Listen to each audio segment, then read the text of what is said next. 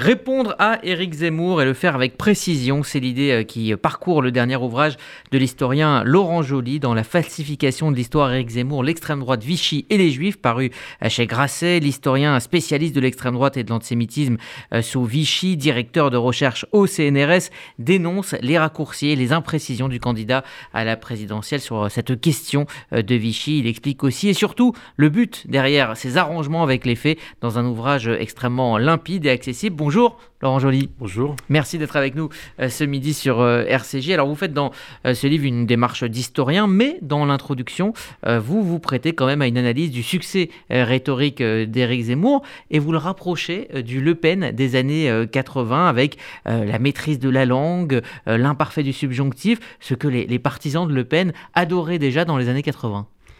Oui, absolument. Et d'ailleurs, euh, j'ai écrit ce livre à l'automne, et c'est vrai que l'évolution récente de notre paysage politique euh, montre à quel point euh, Zemmour se rapproche et vraiment le Le Pen des années 80-90 dans son, expression, dans son programme, qui vraiment se ressemble beaucoup à celui de, Le Pen, un mélange de de Reagan, de Maurras et, de déroulettes, quoi, pour, pour simplifier, c'est-à-dire euh, à la fois euh, très doctrinaire sur le plan de la préférence nationale, très libéral euh, et, conservateur sur le plan économique, et avec ce côté euh, cocardier, euh, la France va se relever avec moi, euh, vive la France, nous allons nous relever. Donc c'est vrai qu'il est, il est le Le Pen des années 2020, très probablement. Effectivement, vous expliquez que tout ça n'est pas nouveau hein, comme posture. vous soulignez que chez Zemmour, l'usage abondant de l'histoire est là et c'est utilisé, et ce, dans la plus pure tradition maurassienne. Oui, il y a, alors c'est vrai que le, parallèle avec Le Pen s'explique aussi par le, effectivement la, manière de, parler, de s'exprimer, qui en France, on n'est pas aux États-Unis, c'est-à-dire qu'on ne va pas admirer un homme politique qui a trois mots de vocabulaire. Il y a pas, c'est pas Trump. Et, c'est vrai que vous le soulignez, Le Pen, Le Pen, euh, euh, Zemmour, euh, voilà, il y, a cette maîtrise du verbe qui fait l'admiration de leurs admirateurs, mais il y a une vraie différence entre les deux c'est que Le Pen, c'est un véritable euh, produit de l'extrême droite française, dans, sa culture. Vous vous rappelez son parcours d'ailleurs Son parcours. Et, d'ailleurs, je, montre à quel point il y a un lien avec Vichy, hein, dans le récit de Vichy, puisque la première campagne de, de Le Pen en 1951, il avait 23 ans, c'était derrière Jacques Isorni, qui était l'ancien avocat de Pétain, et sur une ligne qui était celle du glaive et du bouclier. Donc unir Pétain, De Gaulle. Donc c'est tout à fait saisissant de voir cette, cette longue durée du, du, de, de, la tradition d'extrême droite incarnée par, par, Le Pen. Zemmour lui vient pas à l'origine de, l'extrême droite, mais ce qui est assez euh, euh, fascinant, c'est de voir à quel point il a complètement intégré le logiciel de l'extrême droite euh, française doctrinaire et qui on peut le dire, commence avec Charles Maurras, où Charles Maurras, théoricien de l'action française, euh, avait théorisé cette, idée qui qu'on, dirait aujourd'hui gramscienne, qui est que le combat politique ne peut euh, vaincre que si on a gagné avant le combat des idées, le combat culturel. Et la maîtrise euh, du récit sur l'histoire est fondamentale dans cette architecture intellectuelle. Si on arrive à imposer notre vision du passé, sur l'histoire de France. On peut imposer nos solutions pour le présent, formater les gens pour accepter nos, propositions politiques. C'est vraiment ça le, projet de Zemmour. Et si on ne comprend pas ça, on ne comprend pas pourquoi c'était si important pour lui de euh, réécrire, pas simplement l'histoire de Vichy, mais enfin c'est toute l'histoire de France qu'il réécrit avec ses lunettes. Alors encore un, mot sur la méthode Zemmour avant d'en venir euh, euh, précisément à votre euh, argumentation. vous dites que, Zemmour joue d'une fausse érudition, c'est-à-dire une pensée tellement complexe qu'elle n'est pas accessible à tous. Et là, vous parlez donc d'une imposture constante là-dessus. C'est vrai que Zemmour a cette, cette, ce truc qui est, souvent moqué d'ailleurs. C'est un homme qui procède par citation. Toujours des citations, des, des références mais le problème, c'est que quand on creuse ces références, on se rend compte qu'elles ne sont pas très profondes, pas très maîtrisées. Euh, elles visent euh, en fait à en imposer, euh, mais elles ne révèlent pas de vraies connaissances et, surtout une vraie fidélité à la plupart des gens qu'ils citent. Euh, encore euh, récemment, devant le syndicat policier Alliance, il s'est mis à citer Max Weber, le monopole de la violence légitime pour justifier euh, des violences qui ne le seraient pas de la part de policiers. Donc vous voyez comment il arrive à tordre, Max Weber pour lui faire dire le contraire de ce qu'il a dit. Donc c'est un peu toujours ça. Et, c'est vrai que quand on, va vérifier ce que j'ai fait, ces références, qu'on va vérifier ses citations, ben, on se rend compte qu'il truc, on se rend compte qu'il il occulte, on se rend compte qu'il détourne. Et ça, c'est quasiment systématique. Donc, euh, il y a vraiment, je crois, une forme d'imposture. C'est un mot un peu, un peu, euh, un peu péjoratif, mais, mais oui, euh, il fait croire aux gens qu'il sait beaucoup de choses et que, surtout, sa connaissance de l'histoire légitime son diagnostic du présent. Parce qu'il connaît l'histoire, supposément, il a un bon diagnostic sur le présent. Or, c'est faux, il connaît mal l'histoire et il la déforme en permanence. Alors, on en vient au, cœur hein, de, de, ce livre. Vous avez décidé euh, de répondre, Eric Zemmour, sur un point précis que vous connaissez bien, la politique anti-juive de Vichy et du maréchal Pétain. Euh, d'ailleurs, vous dites que sa présence médiatique depuis dix ans a habitué euh, les Français à, des thèmes euh, d'extrême droite qui étaient jusque-là réservés à, des, à des milieux plutôt, on va dire, confidentiels d'extrême droite, comme par exemple le grand remplacement de, de Renaud Camus ou encore l'antiféminisme d'Alain Soral. tous ces thèmes se sont imposés dans le débat finalement très doucement en une dizaine d'années de présence médiatique. Absolument vous avez tout à fait raison, et c'est ce qui explique sans doute que les gens ne se rendent pas compte de ce que cela signifie. Euh, quand vous discutez avec des gens de bonne foi que je connais, qui se disent, bon, ben en fait, Zemmour, ce qu'il dit sur les femmes, c'est une lubie, ce qu'il dit sur Vichy, sur Pétain, Bon, ben c'est de l'histoire, il s'intéresse à l'histoire. Mais ce sont des thèmes traditionnels de l'extrême droite. Mais en fait, ce sont des thèmes traditionnels de l'extrême droite et ce sont des marqueurs de son appartenance idéologique à l'extrême droite. Ce sont même des marqueurs très forts qui étaient véritablement euh, très marginaux. Euh, la défense de Pétain, telle qu'il l'incarne, avec cette thèse du glaive et du bouclier, c'est vraiment la vieille thèse pétainiste qui remonte au procès Pétain, ce que je montre dans mon livre, de 1945, qui a été repris ensuite par des auteurs qui étaient...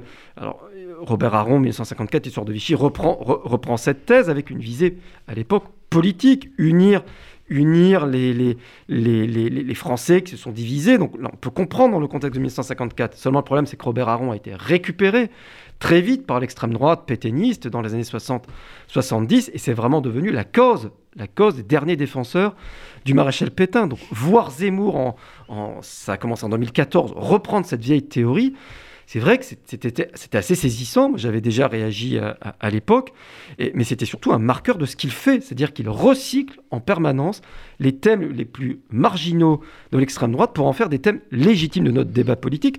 Le grand remplacement, ce qui est, quand même une théorie d'extrême droite euh, très euh, très marginal, dont même Marine Le Pen n'ose pas, euh, utiliser ni les termes ni le sens, ben lui, il en fait quelque chose qui devient débattu dans des, sur des plateaux de télévision. On va débattre du grand remplacement, comme en oubliant complètement à quel point c'est connoté idéologiquement. Alors revenons justement à ce socle hein, de la pensée euh, zémourienne. Euh, ce livre, hein, l'histoire de Vichy, 750 pages, écrit une dizaine d'années donc après la fin de la guerre, signé par Robert Aron. C'est un, un livre plein d'approximations et qui va donc servir de base euh, à toute une pensée d'extrême droite.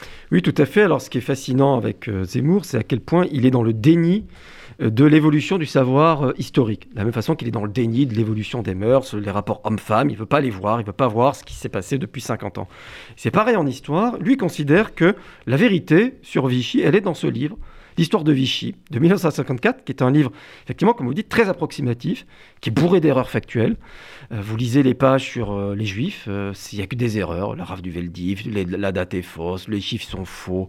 On prête des, un mobile à Pétain. Alors Pétain se serait indigné des négociations pour livrer des Juifs. Laval aurait fait le mieux qu'il a pu. Il a sacrifié les étrangers, il a sauvé les Français. Vous voyez, tous ces clichés qui reposent sur rien, c'est du vent. Bon, mais pour Zemmour, la vérité, elle est là. En revanche, tout ce qui s'est fait depuis, eh ben pour lui, euh, des gens qui ont travaillé dans les archives, parce qu'à l'époque, Robert Aron n'a pas travaillé dans les archives, alors même qu'elle commençait à être accessible. Il y avait déjà le CDJC, le Centre de documentation juive contemporaine, fondé dans la clandestinité en 1943, est devenu après la guerre un centre de recherche euh, qui été le premier au monde à offrir des archives sur la persécution, des archives de l'État, des archives de la Gestapo, des archives du commissariat général en question juive. Évidemment, Robert Aron n'est pas allé voir ces, archives, mais elles étaient déjà accessibles. Il y a déjà des livres qui sont sortis dans les années 50, 60. Ensuite, il y a eu Robert Paxton en 1973, Serge Klarsfeld, Vichy Auschwitz en 83-85. Donc il y a eu tout un savoir scientifique qui fondé sur, pour le coup sur des archives qui s'est élaboré. Zemmour dénie complètement la valeur de tout ce travail-là. Pour lui, c'est une doxa. C'est une doxa, c'est faux, la vérité n'est pas là. Voilà. Donc c'est quand même c'est quand même, je trouve, un déni du réel à la fois historique, mais aussi du réel, de la, construction de la connaissance, qui est, qui est, vertigineux. C'est pour ça que le cœur de mon livre, ça a été de retracer l'évolution et la construction de ce savoir scientifique, parce qu'il remonte 20 ans avant Paxton. Il remonte dès aux années 50 avec des gens comme Léon Poliakov, comme Joseph Billig, qui ont produit des travaux très importants sur lesquels l'historien américain Paxton s'est appuyé dans les années 70. Alors vous évoquiez aussi un personnage qui a influencé euh, Zemmour, euh, selon vous, euh, c'est François-Georges Dreyfus. Alors lui aussi juif, partisan de l'Union des droites, qui était-il? Alors, ce qui est d'ailleurs assez étonnant dans cette histoire, c'est que l'extrême droite pétainiste s'est toujours appuyée sur des auteurs juifs pour défendre euh, la thèse du moindre mal, de, du pacte avec le diable, de, euh, euh, du glaive et du bouclier. Donc ça, si vous voulez, c'est une constance de, de l'extrême droite. Robert Aron était le premier utilisé. Alors François-Georges Dreyfus, ce qui est assez intéressant, c'est que c'est vraiment un prédécesseur de Zemmour, mais un prédécesseur universitaire. C'était lui, c'était un universitaire, mais qui appartenait à, à cette même évolution que Zemmour. C'est quelqu'un qui était de la droite gaulliste, mais qui a évolué à l'extrême droite. Euh, dans les années 80-90, Club de l'horloge, euh, vous savez, ce, club qui vit de hauts fonctionnaires et mhm. d'élites intellectuelles qui visait à rapprocher la droite classique de l'extrême droite. Donc, lui, à dessein, il a fait ce livre, Histoire de Vichy, en 1990, qui avait déjà cette finalité de, voilà, de, de, de, réconciliation, euh, enfin de, réunion plutôt des droites. le problème de ce livre, c'est que non seulement il était très mauvais, mais en plus, euh, il y avait des, passages entiers plagiés d'autres livres. Donc, si vous voulez, ça a fait pchit. Il a été condamné. Enfin, voilà, ça a été vraiment. Mais on voit cette première tentative qui a été... Euh, et lui faisait comme Zemmour, c'est-à-dire qu'il jouait de ses origines juives en disant, mais moi, je ne peux, pas dire que je défends Vichy. J'ai été un enfant caché. Euh, voilà, donc même si François-Georges Dreyfus euh, était, euh, en fait, n'était pas juif, il était protestant, mais, il était d'origine, était d'origine juive, et il jouait de ça. Voilà, il jouait de ça comme Zemmour joue de ça en disant. Euh, encore hier soir, je regardais une émission à la télé, il y avait une journaliste très intelligente pourtant, Eugénie Bastier, qui m'a dit mais Zemmour est d'extrême droite. Et non, il peut pas être d'extrême droite parce que il est juif d'Afrique du Nord. Donc, parce que si vous êtes juif d'Afrique du Nord, vous pouvez pas être d'extrême droite. Donc, vous voyez cette espèce d'argument qui, qui ressort voilà, de nos jours. Alors, autre personnage clé, Fabrelus, euh, qui lui euh, pensait euh, carrément qu'il aurait fallu planter un arbre pour René Bousquier à Yad Vashem. Alors, Fabrelus, alors là, c'est vraiment le prédécesseur complètement tombé dans l'oubli de Zemmour, alors même qu'il occupait une, une, place assez proche dans les années 70-80, à savoir de l'éditorialiste, on va dire, très lui aussi, qui jouait d'une érudition euh, et, qui était très transgressif et qui était au Figaro. Donc vous voyez, c'est un peu la, même position que le, Zemmour des années 2000-2010 au Figaro. C'est le, voilà, le chroniqueur euh, transgressif. Et lui publie à la fin des 70 euh, des articles dans le Figaro, mais surtout un livre qui est vraiment la, même thèse que, celle que développe Zemmour, mais, mais à la fois pire et moins pire. Pire dans le sens où il tient tellement à réhabiliter, euh, Bousquet euh, et Laval que euh, à les présenter comme des sauveurs, qu'il a effectivement cette phrase ahurissante que vous venez de citer, que en fait il dit, ben voyez, moi je suis allé à Yad Vashem, je vois qu'on plante un arbre pour chaque juif sauvé par un juste, ou je ne sais plus si pour chaque juste un arbre. Il dit, mais Bousquet, il a sauvé 100 000 juifs, il faudrait 100 000 arbres. Vous voyez, cette formule un peu...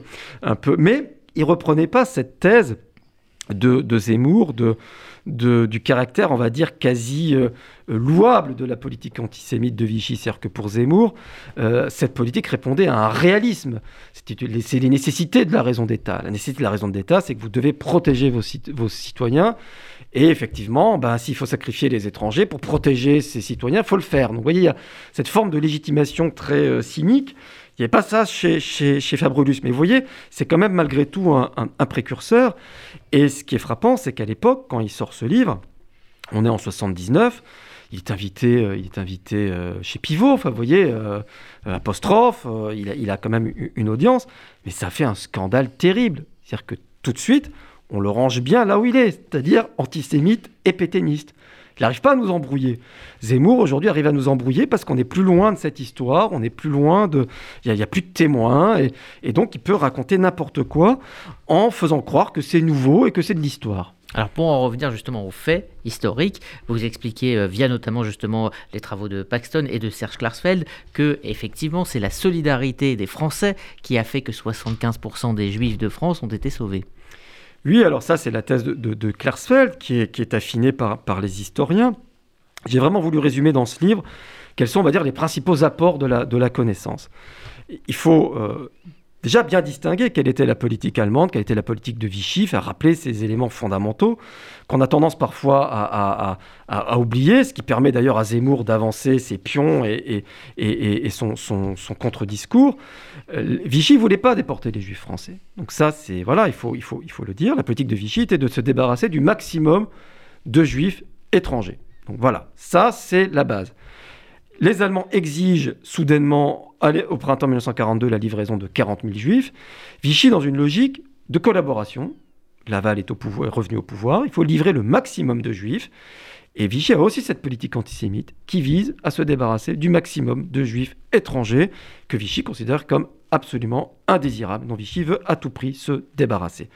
Il y a un, un accord qui est trouvé par euh, le chef de la police de Vichy, René Bousquet, et René Bousquet dit aux Allemands on va vous donner le nombre de juifs que vous désirez. Donc voilà ce qui se passe au printemps 1942. Mais inévitablement, cette politique, elle a eu deux conséquences. La première, c'est qu'elle a mis en danger tous les juifs, c'est assez logique. Après, au moment vous faites des grandes rafles, les juifs français aussi se cachent. Euh, donc ils sont arrêtés parce qu'ils ne portent pas l'étoile jaune, parce qu'ils ont voulu traverser la ligne de démarcation. Donc tout le monde est mis en danger. Et puis il y a aussi le fait que les juifs étrangers ont des enfants qui sont français à titre définitif. Même Vichy ne, revient pas dessus. Donc vous voyez, une politique qui, de fait, a, a impacté l'ensemble des juifs. Mais il y a un deuxième élément fondamental, c'est que, contrairement à ce que espérait Vichy, contrairement à ce qu'espéraient aussi les Allemands, qui euh, étaient d'accord pour prendre d'abord les Juifs étrangers pour des raisons de, propagande, pour des raisons psychologiques. Ils ont fait pareil aux Pays-Bas, ils ont fait pareil en Belgique, on prend d'abord les étrangers parce que dans la population ça passera. Le problème, c'est que ça n'est pas passé dans la population. Que la population a été extrêmement choquée et que cela a entraîné les premières protestations publiques, et d'ailleurs les seules qu'il y aura sous, sous Vichy, avec des déclarations publiques d'évêques. Donc c'est ça qui a amené les Allemands et Vichy à, on va dire, mettre, euh, freiner. Donc vous voyez, c'est ce qui fait que dès septembre 1942, Vichy, qui comptait livrer les juifs français naturalisés à la suite des juifs étrangers, est obligé de dire aux Allemands, ben, on ne peut pas vous les donner, il faut attendre un petit peu, et les Allemands disent, ben, d'accord, on va, on va maintenir la position du, président Laval. Donc vous voyez, la question des Français qui ont protégé les, les, les, les, les juifs, c'est pas, que par, pas simplement par leurs actes, c'est que ça, ça a eu un effet sur la politique. Et c'est vraiment ça que j'essaye de, de, de, réexpliquer, parce que parfois on, on l'oublie. C'est pas aussi simple, Vichy a voulu livrer le maximum de juifs, et les Français les ont protégés les Français n'auraient pas pu protéger si, euh, voilà, s'il n'y avait pas eu un environnement qui a fait que euh, ben, les Allemands ont décidé que la solution finale n'était pas leur priorité en France. C'est ça la réalité historique, ce qui explique qu'en 1943, quand Vichy dit ben non, on veut, on veut, plus, euh, voilà, Vichy retourne sa veste en quelque sorte, les Allemands ne vont jamais mettre les moyens en France pour traquer les Juifs. Vous avez à l'intérieur, en France, les responsables de la Gestapo des affaires juives qui disent Mais nous, on a besoin d'hommes pour arrêter les juifs. Bah, Berlin leur dit Non, non, non, on vous envoie zéro euh, policier. Vous vous débrouillez avec les 4-5 que vous avez à Paris. La priorité en France, c'est la lutte contre la résistance les maquis, le communisme. Voilà, donc c'est ça qui explique le bilan de la solution finale en France. Donc vous voyez, c'est complexe, mais c'est en aucun cas Vichy qui a cherché à protéger les juifs français pour... Euh, voilà, c'est... Euh, vous, dites même que, Vichy a, accéléré, a fait du zèle, alors que, les Allemands, eux, pour les raisons que vous venez euh, d'évoquer, étaient plutôt en train de, pas de reculer, mais de ralentir. Il suffit de regarder les chiffres. Quand vous avez la collaboration d'État qui fonctionne à plein régime, l'été 42, qui va susciter ces protestations. Vous avez en moins de 4 mois, du 17 juillet 42 au 11 novembre 1942, 36 000 juifs qui sont déportés de France. C'est énorme, 36 000 juifs en moins de 4 mois. Après novembre 42, Vichy n'a plus de souveraineté, n'a plus de zone libre, n'a plus d'armée, d'armistice, euh, n'a plus d'empire. Et bien malgré tout, malgré ce contexte, il n'y aura entre guillemets, que 32 000 juifs en 20 mois. Donc vous voyez bien que quand Vichy a été moteur proactif, regardez les résultats. Donc rien qu'à cause de ce résultat de 1942, où Vichy n'a pas simplement été soumis aux Allemands, mais a été complice de sa politique, le bilan de la solution finale est beaucoup plus important qu'il n'aurait dû l'être. Donc Vichy n'a pas protégé les Juifs, Vichy a aggravé le bilan de la solution finale en France. Ça, c'est le résultat de, de, de, de la connaissance historique. Laurent Joly, euh, votre livre est sorti il y a quelques semaines, il a eu un, certain retentissement, et pourtant vous avez décidé de participer également à un tract de chez Gallimard sorti euh, euh, la semaine dernière, Zemmour contre l'histoire, où vous co-signez donc aux côtés de, plusieurs historiens et historiennes. justement, on sent les historiens très remontés, la communauté scientifique très remontée contre Éric Zemmour. Pourquoi avoir participé à, ce tract? Bah, Vous savez, ça fait longtemps que euh, les, chercheurs sont, spécialistes, euh, historiens, historiennes, sont, frappés par l'usage mensonger et que fait Zemmour. D'un point de vue vraiment systématique, c'est-à-dire que tous les, hommes, toutes les femmes politiques utilisent l'histoire comme référence pour justifier leur, projet. C'est un grand classique d'essayer d'utiliser l'histoire, les références historiques. Pour... Mais chez Zemmour, il y a un caractère tellement systématique et déformé qu'il euh, y a un sentiment que c'est insupportable. L'affaire Dreyfus, euh, mettre en doute l'innocence euh, du capitaine Dreyfus en disant on n'a pas la preuve que... vous voyez, ça, rien que ça, c'est déjà quelque chose qui est tellement ahurissant et tellement en, totale contradiction avec l'état des connaissances. Et vous avez ça sur tous les sujets. L'histoire de France, de Clovis jusqu'à nos jours, ce qu'il dit sur la guerre d'Algérie, ce qu'il dit sur, enfin, sur plein, plein de sujets sur, sur les femmes, sur la Saint-Barthélemy. C'est affolant ce qu'il écrit sur, sur la Saint-Barthélemy. Il, légitime cette, ce, ce, crime qui est, enfin, c'est 10 000, personnes qui ont été assassinées, la Saint-Barthélemy. C'est pas, euh, voilà, ce qu'il y avait parfois les protestants et les catholiques qui, qui, s'entretuaient, 300 morts là, c'est 10 000 morts, c'est un crime d'État. Donc il légitime les crimes du passé, il falsifie euh, euh, les, les, faits historiques établis, il prête aux acteurs du passé des, intentions qui n'étaient pas les leurs. Donc voilà, y il y avait la nécessité de, réagir et c'est ce ce qu'on a fait. Merci euh, Laurent Joly. Donc ce tract chez Gallimard, Zemmour contre euh, l'histoire et puis votre livre La falsification de l'histoire Éric Zemmour, l'extrême droite Vichy et euh, les Juifs, paru chez Grasset, un ouvrage extrêmement clair et évidemment bien documenté. Merci d'avoir été avec nous sur RCJ. Vous écoutez RCJ Midi dans un instant, un point sur l'info et vos chroniques.